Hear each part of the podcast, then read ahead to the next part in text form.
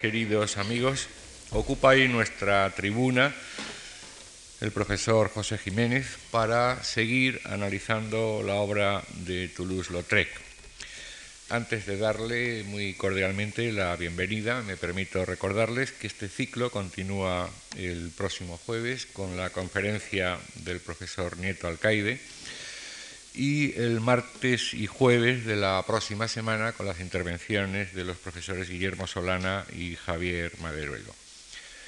También ya puestos a recordar, les invito, a, si ustedes eh, lo quieren, al ciclo de música francesa de la época de Toulouse-Lautrec, que estamos celebrando también los miércoles, entre los dos días de conferencias en esta misma sala, y que además se retransmite en directo, por si alguien lo quiere oír en casa, por Radio 2, eh, la clásica de Radio Nacional de España, como todos nuestros conciertos de miércoles. Tenemos hoy, como les decía, al profesor José Jiménez, es madrileño, doctor en filosofía, profesor desde 1975 en la Universidad Autónoma de Madrid, desde 1983 catedrático de estética en esta misma universidad. Eh, fue eh, principal promotor del Instituto de Estética y Teoría de las Artes y es director de la revista Creación. Ha sido, entre otras muchas cosas que les ahorro, presidente del 12 eh, Congreso Internacional de Estética, celebrado aquí en Madrid en 1992 y al año siguiente, en el 93, recibió el doctorado honoris causa por la Universidad de La Plata en Argentina. Entre sus numerosas publicaciones eh, están, por ejemplo, El ángel caído, la imagen artística del ángel en el mundo contemporáneo, es un libro de anagrama de 1982. La estética como utopía antropológica, Bloch y Marcuse, es un libro de Tecnos en 1983. Filosofía y Emancipación, libro del 84, e-, editado por Espasa Calpe, Imágenes del Hombre, Fundamentos de Estética, en Tecnos, Madrid 86, 1986, La vida como azar, Complejidad de lo Moderno, es un libro de Mondadori, aunque hay una segunda edición de Destino en Barcelona en 1994, Cuerpo y Tiempo, la imagen de la metamorfosis, Destino Barcelona 1993 y Memoria, Tecnos Madrid este mismo año. Como ven, el profesor Jiménez no es precisamente un profesor ocioso. Eh, quiero darle las gracias muy eh, sinceramente por su participación en nuestras actividades culturales y a todos ustedes que asistan con nosotros a ellas. Muchas gracias.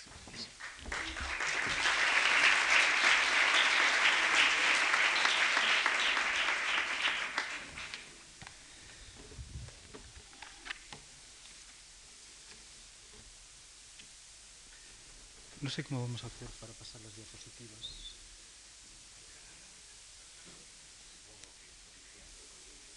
Van pasando.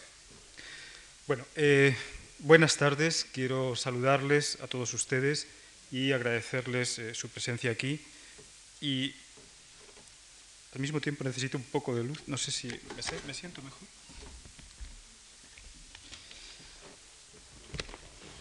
Les estaba diciendo que quiero agradecerles su, presencia aquí y quiero también eh, agradecer la amable invitación de la Fundación Marc, eh, de Antonio Gallego, de José Capa y también de mi querido amigo Javier Maderuelo, eh, es, muy grato para mí eh, estar en, esta fundación porque en un tiempo ya algo lejano, en 1975, eh, pude ser becario de, la misma y por lo tanto, pues, bueno, hay un cierto lazo sentimental porque todos ustedes se imaginan lo importante que es una beca en los momentos de inicio de una carrera intelectual. también quiero decirles antes de empezar propiamente eh, la conferencia, que en algunos, eh, en algunos eh, lugares, en algunos espacios donde se, han publicado los títulos de este ciclo de conferencias, había una errata particularmente dura de aceptar para mí en el título. figuraba en, en algunos casos la pintura de Burdel. Bueno, esto es un error. El título de mi conferencia es la pintura en el burdel. No se trata de, un nuevo género pictórico, naturalmente, sino que eh, intento reconstruir en, Toulouse-Lautrec una especie de descenso a los infiernos de, de la pintura moderna, y por eso el título es La pintura en el burdel. Bien, la imagen típica que tenemos de este gran artista, Henri de Toulouse-Lautrec, la imagen del pintor de la vida alegre en el, final de ruido, en el final del siglo parisino, con el ruido de fondo de la música de baile popular, el cancán sobre todo, el goce y el desenfreno eh, despreocupados, quizás a lo lejos, para otro tipo de, para otro tipo de oídos también, eh, la música amable de Jacques Offenbach, esa imagen tópica que también se asocia en alguna medida con los carteles que tienen eh, en, la, pantalla, es, eh, creo, una imagen no demasiado afortunada. es verdad que en Toulouse-Lautrec aparecen toda una serie de dimensiones que pueden contribuir a encerrarle en el tópico, pero la calidad de su obra pictórica y la calidad de lo que él desencadena me parece que hacen necesaria una revisión más en profundidad de su itinerario artístico. Es un hombre de vida dramática y perturbada, naturalmente marcada por la deformidad física, esos 1,52 metros de estatura, por la enfermedad, la sífilis o el alcoholismo. Él llegó a hablar de sí mismo eh, como un suicida moral. Es un hombre, a pesar de todo, en el que se produce una búsqueda radical de sí mismo, una búsqueda en la que se revelan, creo, algunas dimensiones centrales del pasado final de siglo y con ello también del espíritu moderno. Como con su amigo Vincent van Gogh, del cual eh, quisiera, si pueden cambiar la, diapositiva. Si les parece, levantaré la mano para, para avisarles del cambio de diapositiva. Bien. Como con su amigo Vincent van Gogh, del que realizó este magnífico retrato, eh, inspirándose en la propia técnica eh, del holandés, eh, encontramos también en Toulouse-Lautrec una búsqueda desgarrada, un itinerario hacia los espacios más recónditos y oscuros del yo, del alma humana. Aunque hay, sin embargo, importantes diferencias. Si en Van Gogh predomina lo que podríamos llamar el compromiso moral e incluso la compasión o identificación del yo del artista con el género humano, en Lautrec encontramos, ante todo, un continuo ejercicio de desdoblamiento, del cual me parece eh, muy característico y muy expresivo este fotomontaje de Maurice Guibert realizado hacia 1890, donde aparece el señor Toulouse pintando al señor Lautrec Monfat, sus otros apellidos. Un desdoblamiento que es particularmente importante para el proceso estético de su obra. Su condición personal le había convertido en un testigo privilegiado de su tiempo. Era un personaje de una lucidez extrema, profunda, en la que no cabía en ningún momento ninguna concesión al sentimentalismo y mucho menos a la autocompasión. En un siglo demasiado proclive al dualismo e incluso más a la hipocresía, en ese siglo XIX Toulouse-Lautrec, con su agudeza antisentimental, dejaba al desnudo no solo los cuerpos, sino también los corazones. Más allá de sus limitaciones físicas, que se aprecian en la foto y que sin duda le hicieron sentirse diferente, que implicaron eh, que fuera conocido en los ambientes con todo tipo de sobrenombres, algunos de ellos alusivos a su monstruosidad, otros alusivos también a su gran fuerza y capacidad sexual, más allá de esas características físicas, Lautrec era un gran observador, un hombre de profunda inteligencia, y pudo así comprender que la pintura debía bajar desde los cielos a ras de tierra para hacerse definitivamente moderna. Bajar desde los Olimpos pseudo-mitológicos, pero también desde la pretensión de luminosidad simple de los impresionistas a la carnalidad desenfrenada de los ambientes urbanos incipientes. No creo por ello que baste con decir, como dice el tópico, que Toulouse reflejó los ambientes marginales en que vivió, salones de baile, burdeles, vida galante. De forma paralela al itinerario que Baudelaire había recorrido en la literatura, Toulouse-Lautrec protagonizó una especie de descenso de, la pintura a los infiernos. Que tuviera una mesa permanentemente reservada en alguno de sus salones de baile favoritos o que viviera durante ciertos periodos en burdeles mientras se dedicaba intensamente a la pintura y al grabado, eran signos de su compromiso simultáneo con la vida y con el arte. Lo importante de su obra, sin embargo, no es la temática, sino la plasmación de esa temática.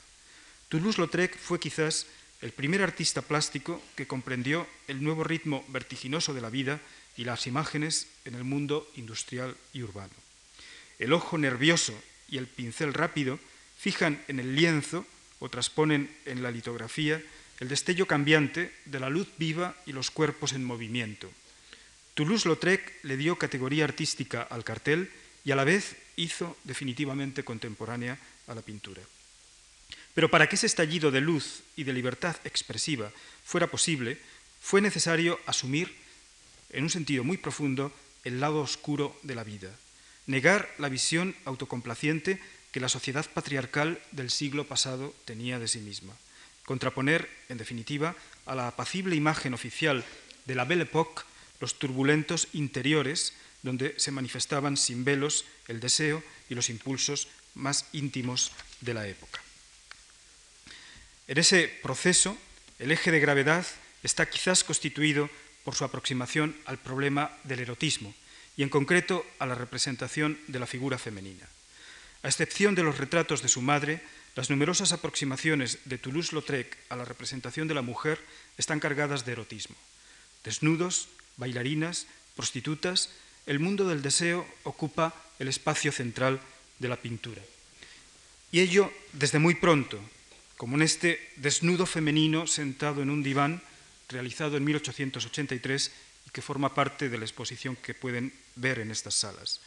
Aparece ya en la obra un rasgo que va a ser también recurrente en el itinerario posterior de Toulouse-Lautrec, el fetichismo.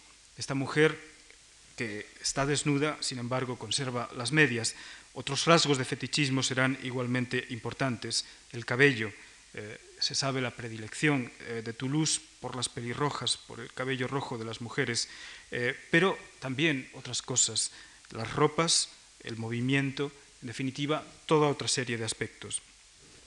O también, muy pronto, en esta diapositiva eh, que reproduce una obra de tonos más oscuros, es una obra que está en el Museo de Wuppertal en Alemania, La Gorda María, de 1884, eh, que era una prostituta eh, ya algo mayor en su decadencia, bastante conocida en el Montmartre de la época.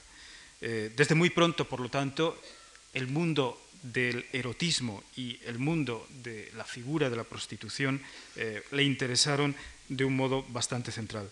En esta gorda María tenemos naturalmente, tenemos que tener presente naturalmente un antecedente, eh, un antecedente contrastado, eh, es la Olimpia de Manet. Pero lo que en la Olimpia es glorificación del cuerpo femenino, en el cuadro de Toulouse es en cambio lo que aparece una eh, dimensión sin filtros, una dimensión que se aleja de la idealización y que intenta representar al personaje en su particularidad. De este modo, eh, Toulouse se convierte en una especie de cronista de lo efímero, en una especie de pintor capaz de rescatar la singularidad del momento. El ojo nervioso, en definitiva, acelerado de los tiempos modernos, presenta así en Lautrec la superación de una dualidad que fue característica en el espíritu de la época a lo largo de todo el siglo XIX en su forma de sentir o de percibir lo femenino.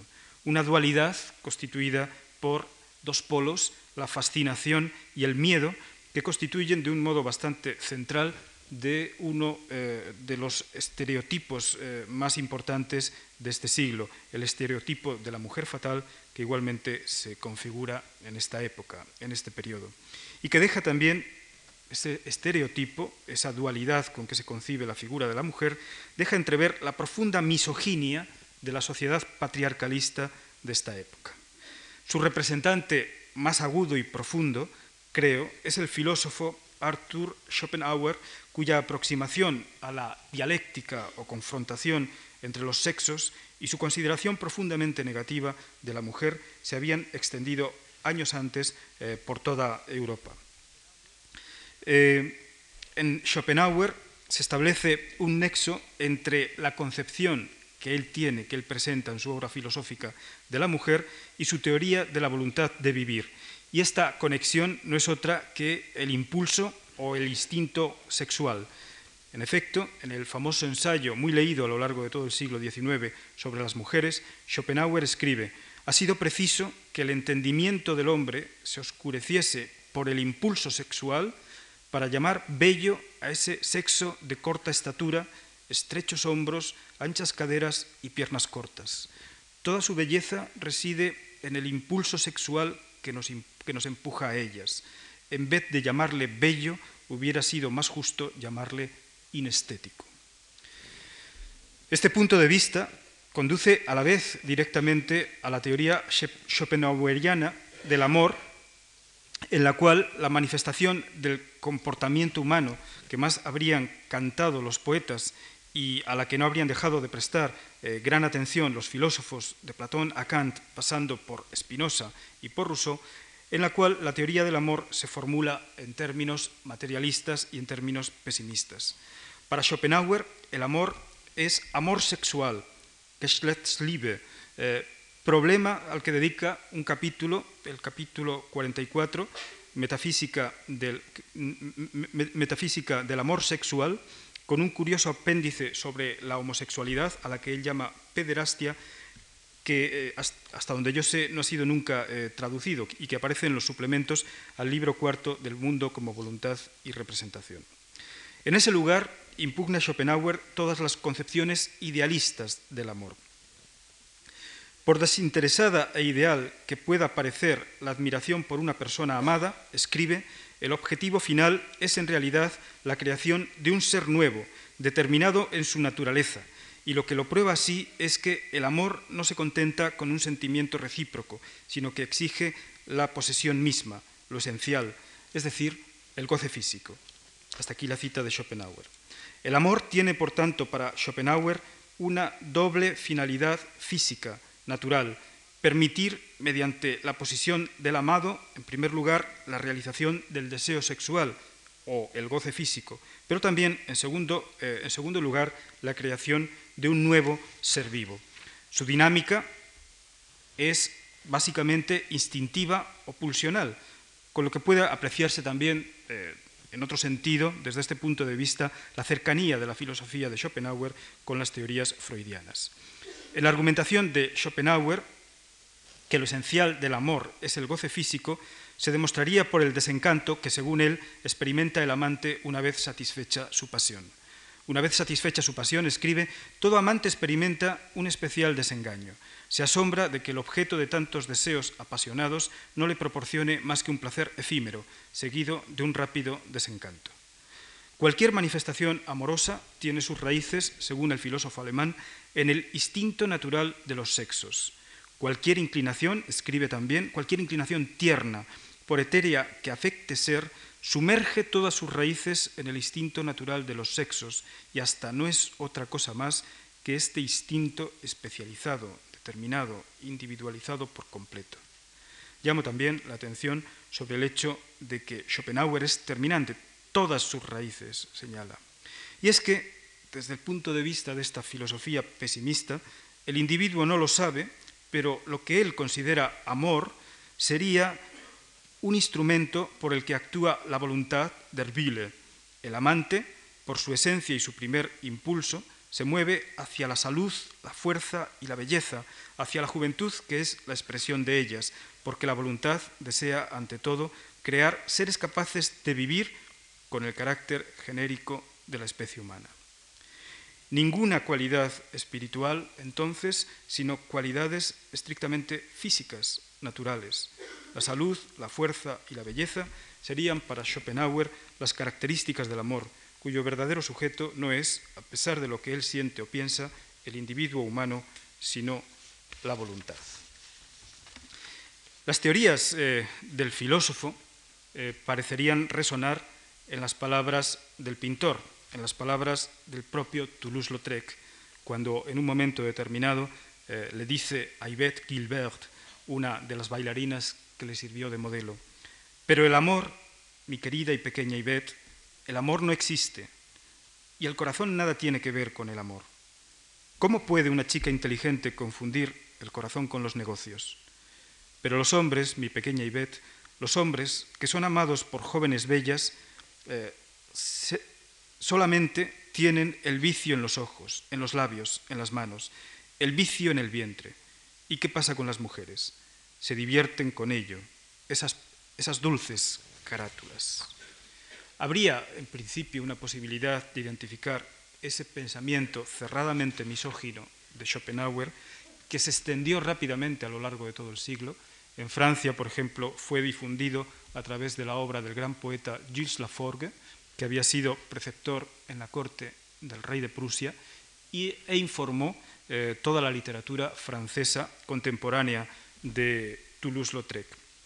Habría, por lo tanto, eh, la posibilidad de entender una cercanía entre la misoginia de ese pensamiento que predominaba en el siglo XIX. Pero si consideramos las cosas con más detenimiento, y es lo que intento, eh, intento mostrar a partir de ahora, más, bien podríamos eh, mantener una tesis opuesta, más bien podríamos apreciar en Toulouse-Lautrec su congenialidad con lo femenino, su cercanía continua e intensa a las mujeres, que es algo absolutamente singular en ese periodo en el que él vive. No es solo el amor que siempre tuvo por su madre, es también su admiración por el encanto y el vigor de la mujer, por su fuerza, que le llevó a interesarse por esas bailarinas que poblaban de ritmo y de alegría las noches de París. Por ejemplo, en esta obra que está un poco desenfocada, a ver si pueden...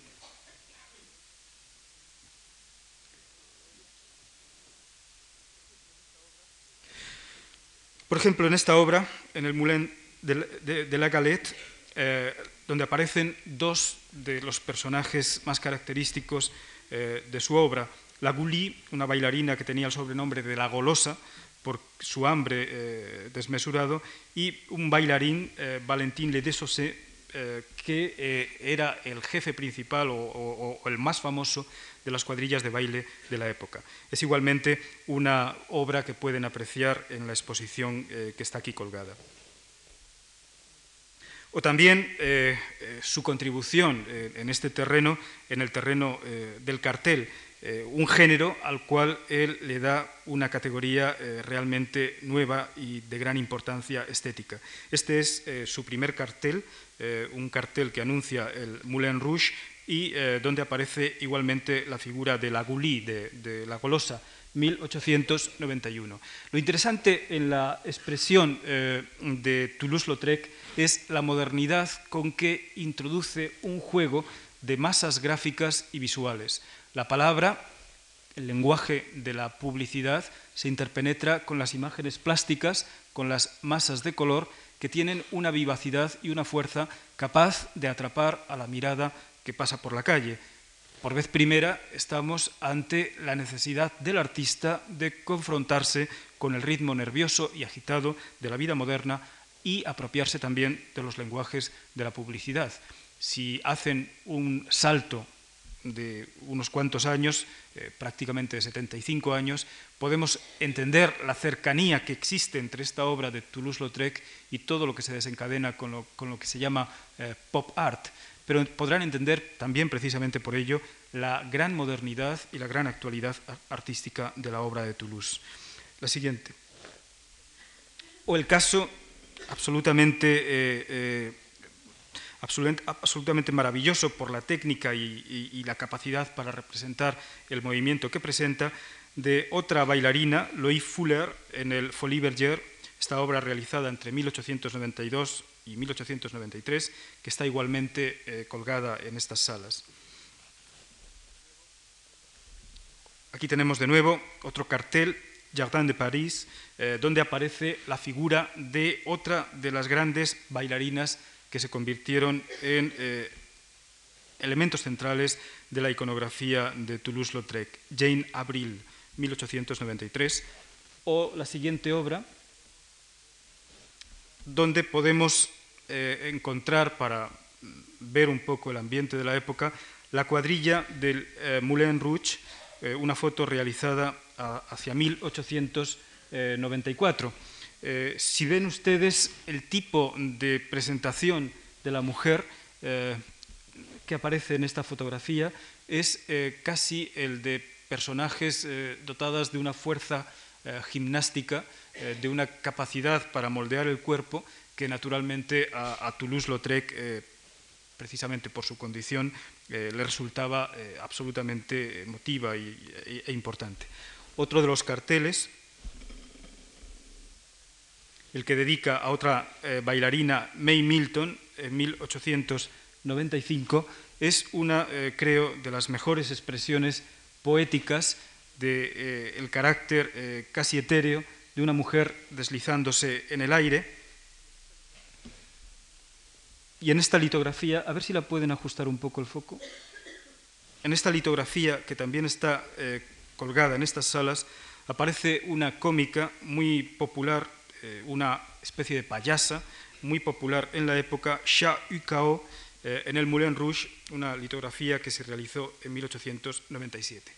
Aunque en cualquier caso, de todas sus obras dedicadas a representar el mundo de los cabarets y el mundo del baile, y a través de él eh, la figura de la mujer, la obra que particularmente me, interesa más y que considero eh, más importante es esta hermosa litografía que sirve también para cartel de Jean Abril, realizada en 1899. El escorzo del cuerpo eh, femenino presenta claramente una tendencia a salirse de cualquier tipo de encerramiento de la imagen y desde luego cualquier, eh, todo un desbordamiento de cualquier idea de representación academicista, pero a la vez expresa en sí mismo esa dualidad a la que antes he hecho referencia. En su cuerpo está inscrito el cuerpo de una serpiente, e igual que se contonea en el baile, también eh, el cuerpo femenino también se supone eh, que se mueve la serpiente. Es un caso expresivo, intensamente expresivo, de metonimia plástica eh, que me parece que tiene una fuerza realmente intensa. No solamente es el mundo del baile, el mundo del cabaret, sino también, en paralelo, el interés que él tiene por el mundo del circo y del teatro, donde igualmente el espacio central en la representación está ocupado por las mujeres, y no solamente en la pista o en el escenario. Algunos ejemplos tienen eh, este cuadro que se puede igualmente apreciar en la exposición de, estas salas, Dama con atuendo de baile a la entrada de un palco de teatro, realizada en 1894. Fíjense eh, aquí, eh, cuando puedan además apreciar directamente el cuadro, fíjense la capacidad que tiene Toulouse para estructurar sin, dejar, sin, tener que, sin tener que hacerlo a través del uso convencional de la perspectiva que dominó en Occidente desde el 480, fíjense la capacidad que él tiene para dar una sensación de profundidad y diversidad de planos. Es una maestría técnica que está conseguida precisamente por la superposición de líneas y masas de color, algo que eh, Toulouse en alguna medida tomó eh, de, los grabados japoneses que le interesaron mucho en un momento, pero a, lo que una técnica, sin embargo, a la que él le dio un tipo de realización y de resolución mucho más suelta y mucho más ágil. La siguiente. Aquí tenemos una representación, otra escena de teatro, un palco en el teatro realizado eh, en 1897.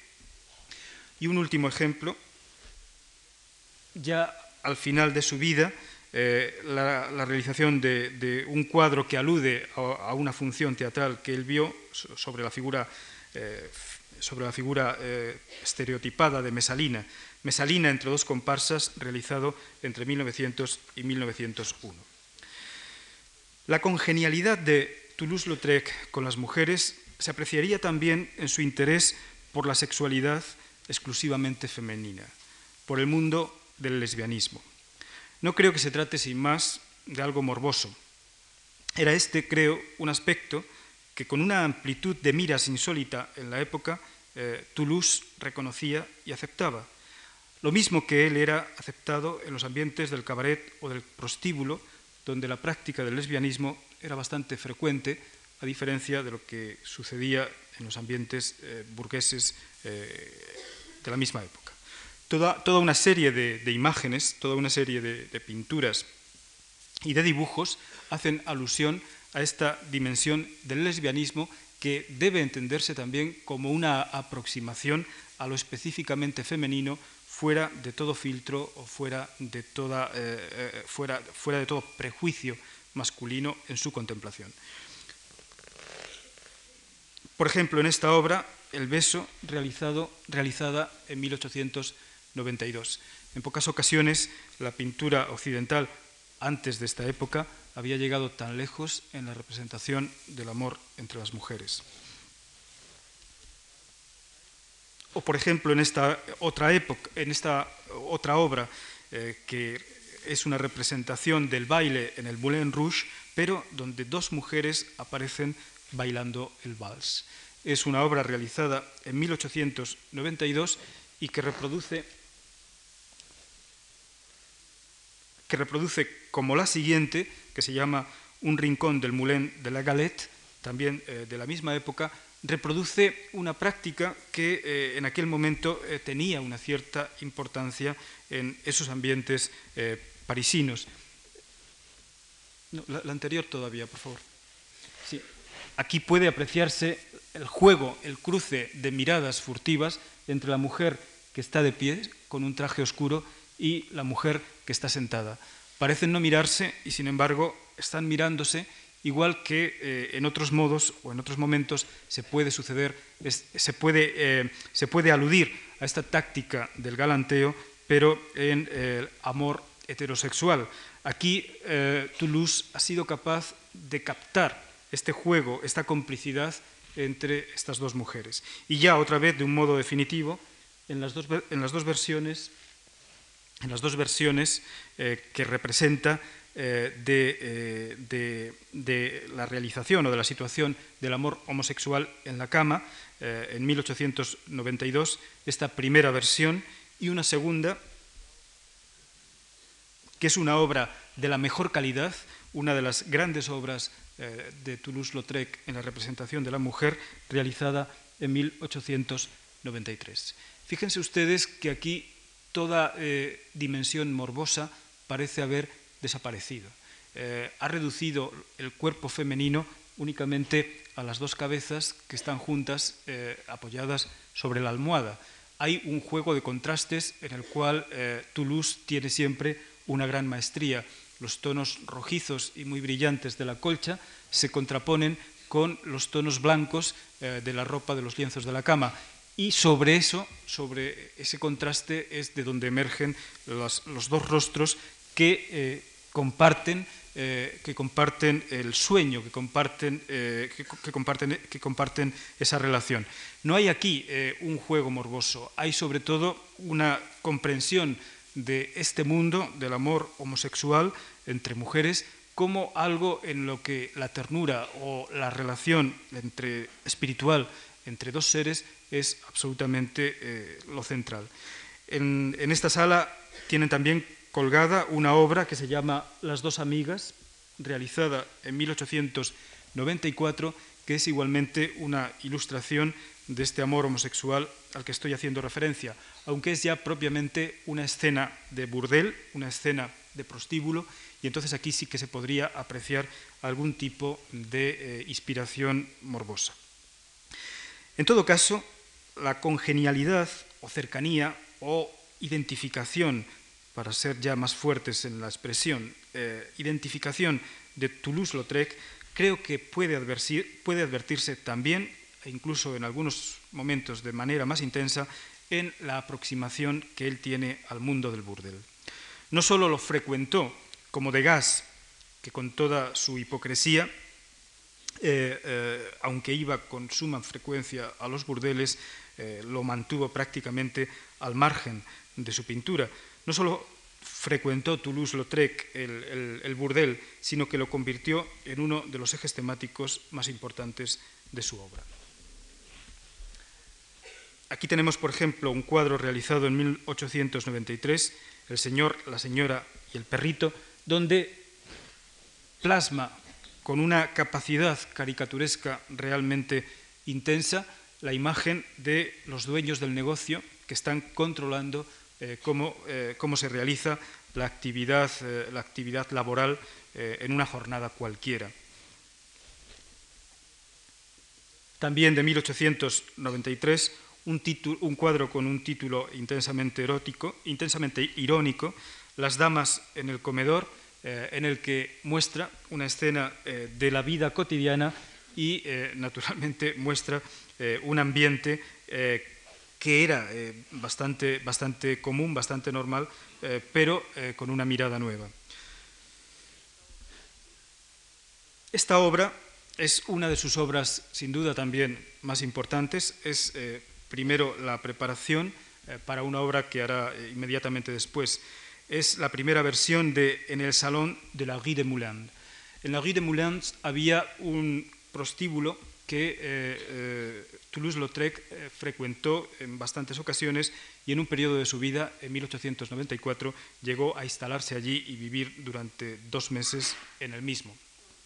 Era no solamente eh, un problema de relación eh, sexual o de relaciones sexuales, sino también era un problema de tipo humano.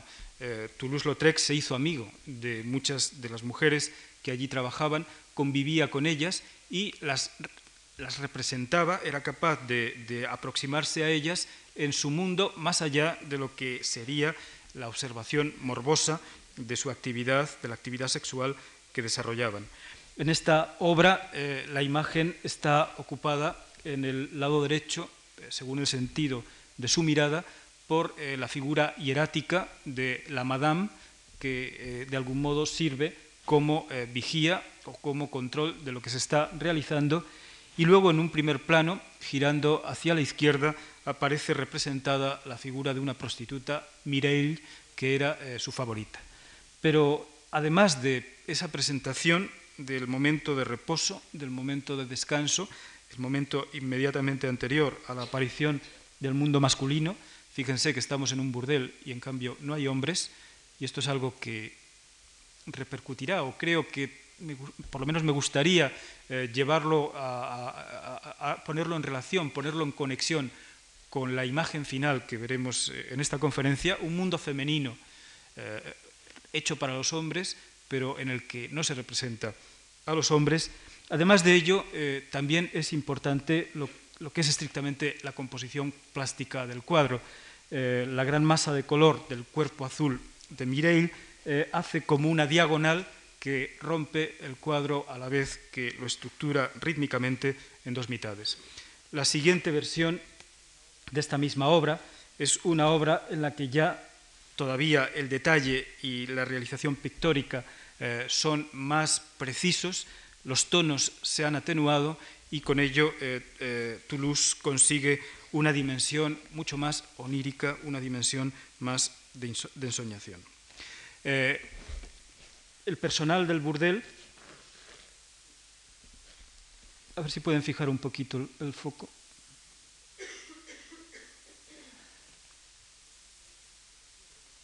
Bueno, como ven ustedes, se conserva una foto del personal del burdel, de la Guy de Moulin, y podemos apreciar las figuras de estas mujeres, esos cuerpos que se ofrecen a la mirada y que se ofrecen también al incipiente comercio carnal con los hombres.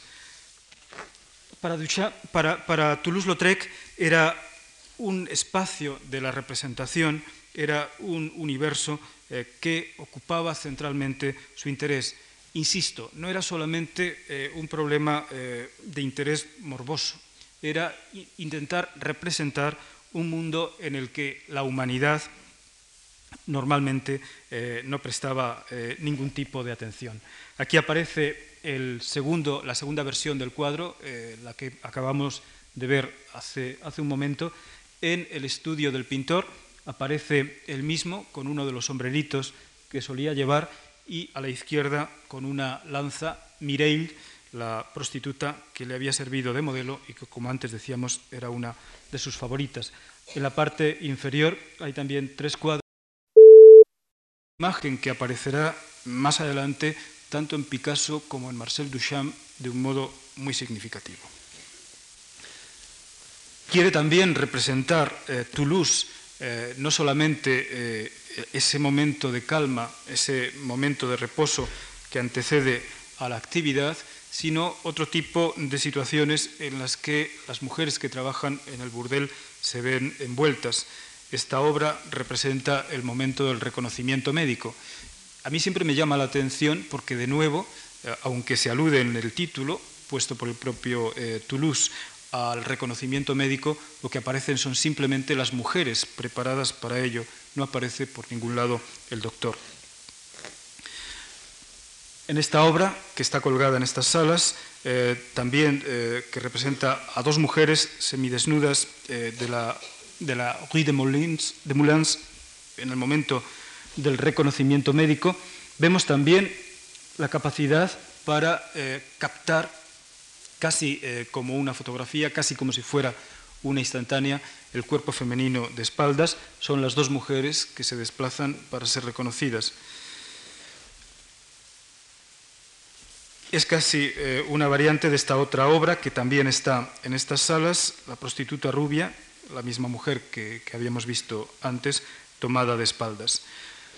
También del ambiente del burdel es capaz de eh, subrayar eh, otro tipo de fetichismo, eh, el que estaría representado por la incisión en el cuerpo del tatuaje.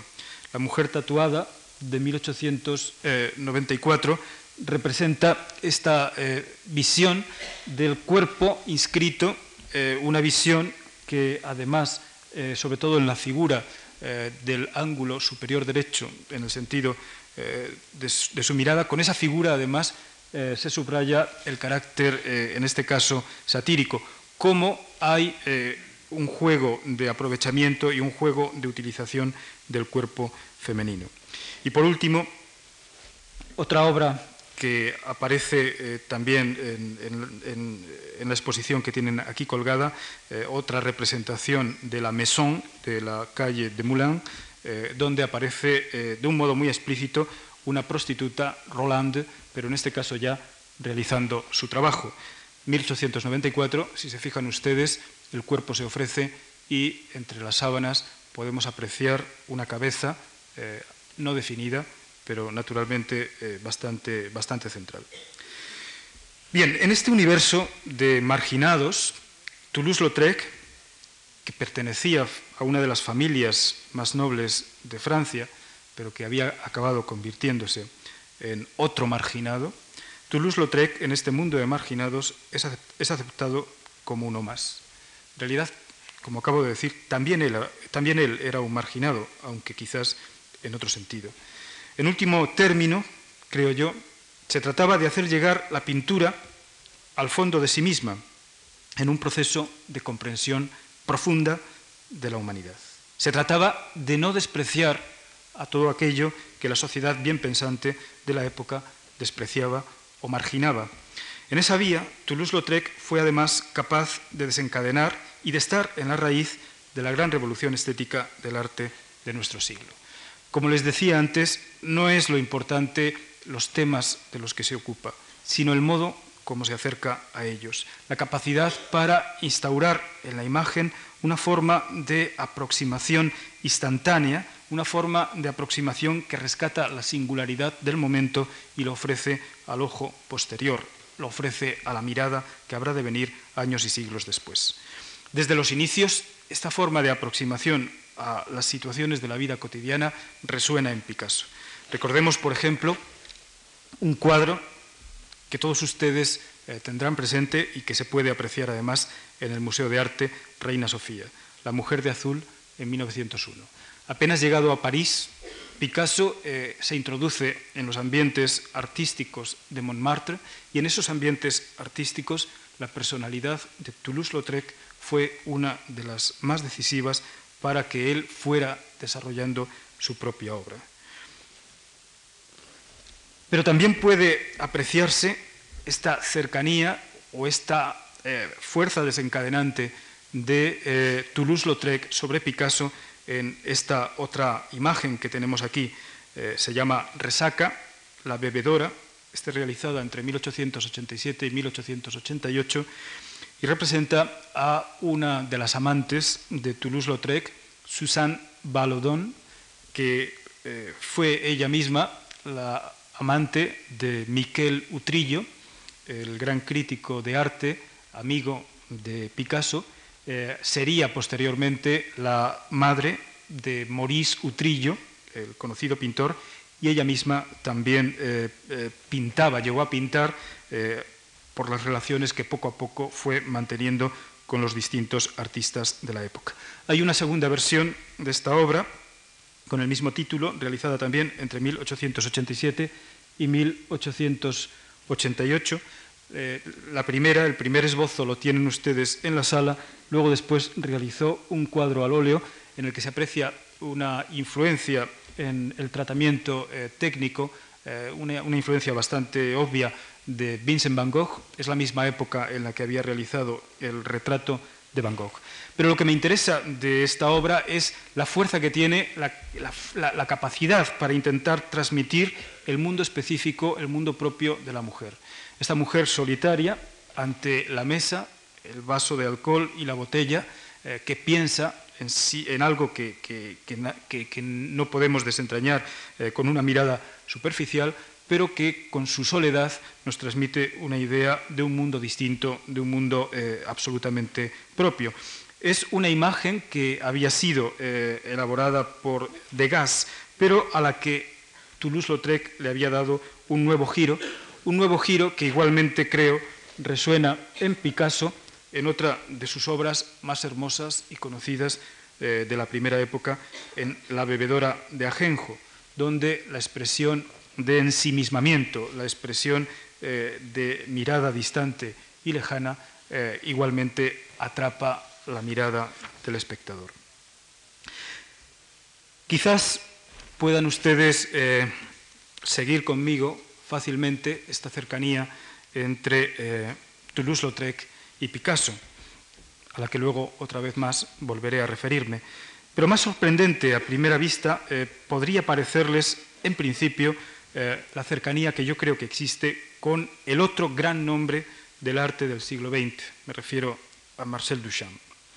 Esa cercanía es algo que se revela en el gusto común por los juegos de palabras, las ironías y los retruécanos, algo eh, muy característico de toda la obra y de toda, eh, de, toda la actividad de Toulouse-Lautrec. Eh, sus participaciones en las exposiciones de artistas incoherentes, por ejemplo, están siempre caracterizadas por un sentido del humor y por una elaboración de juegos de palabras que nada tiene que envidiar a los realizados por Marcel Duchamp.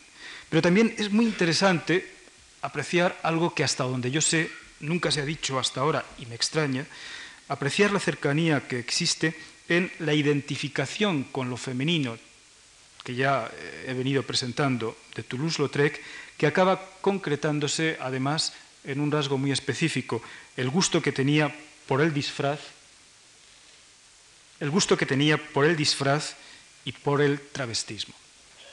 Su padre, que era un gran excéntrico, también eh, se disfrazaba pero se disfrazaba siempre con eh, disfraces viriles.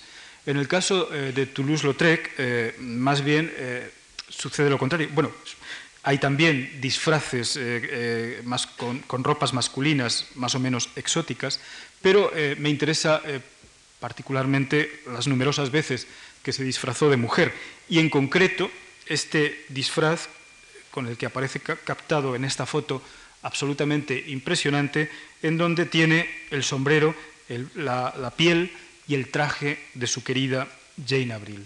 Una foto tomada en 1894 y que eh, nos permite ver la trastienda eh, de, lo que era la actividad exterior, la actividad pública de Toulouse-Lautrec. Bien, he intentado, a, última hora cuando venía, eh, debo haber perdido la famosa eh, fotografía de Duchamp, caracterizado como Rose Selavi, su alter ego femenino, la famosa eh, fotografía tomada por Man Ray. Pero de todos modos, lo que sí he encontrado, a ver si pueden ustedes ajustar un poquito el foco. Lo que sí he encontrado es este ready-made, como saben, el ready-made o objeto ya hecho según la fórmula de Marcel Duchamp, eh, son una serie de objetos elegidos como propuestas. Duchamp nunca los llamó obras de arte, pero esta serie de elección de objetos eh, fue muy importante en la transformación de todo el arte del siglo XX.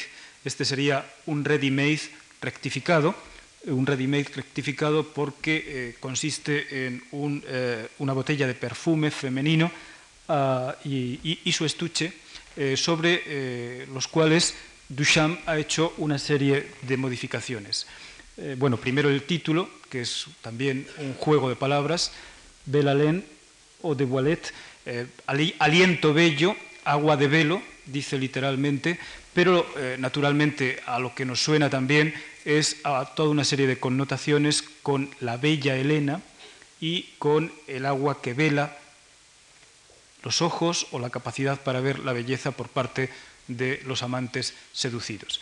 Lo más interesante es que en la botella del perfume está eh, reproducida la foto de eh, Marcel Duchamp eh, vestido como Rose Selavi, vestido como mujer. Él le dio este nombre, Rose Selavi, la foto que le había hecho Man Ray y como les digo, no he podido traer porque a última hora no la he encontrado.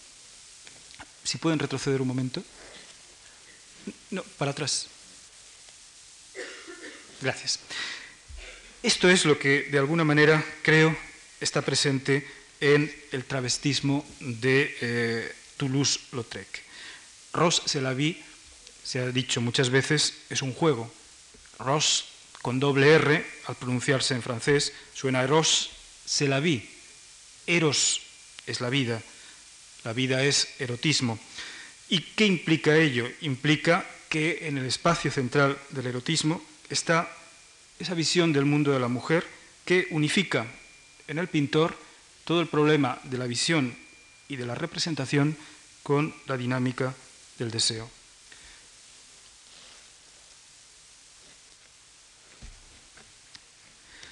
Esa comunidad de la mirada deseante y de la mirada artística eh, fue desencadenada por eh, Toulouse-Lautrec, para mí la gran obra, la obra que mejor expresa ese juego entre lo que vemos y lo que deseamos es este magnífico, que se puede apreciar muy mal en la diapositiva, este magnífico desnudo femenino ante el espejo, realizado ya en 1897, en uno de los últimos momentos de la vida y de la obra de Toulouse-Lautrec. Aquí la mujer eh, aparece desdoblada entre el cuerpo real y el cuerpo que se refleja. Ella se mira, pero a la vez nosotros miramos desde fuera y en esa dualidad en esa descomposición de la representación aparecerá uno de los rasgos más importantes del arte del siglo XX, la necesidad de construir con la visión lo que aparece en el cuadro para ser visto. Ahí radica la complejidad del arte y de la pintura de nuestro tiempo. Ya la mirada deja de ser simple, la mirada se descompone por los vericuetos y por los itinerarios de la pasión y de lo complejo, como de un modo absolutamente intenso, a ver si me pueden enfocar mejor, gracias, como de un modo absolutamente intenso puede apreciarse en, mejor que en ningún otro eh, momento en este gran emblema de todo el arte de nuestro siglo, las señoritas de Aviñón de 1907. Un grupo que, como he sabido, es un grupo femenino en el burdel, Picasso quería llamar a su obra el burdel filosófico. Él no puso el título de las señoritas de Aviñón.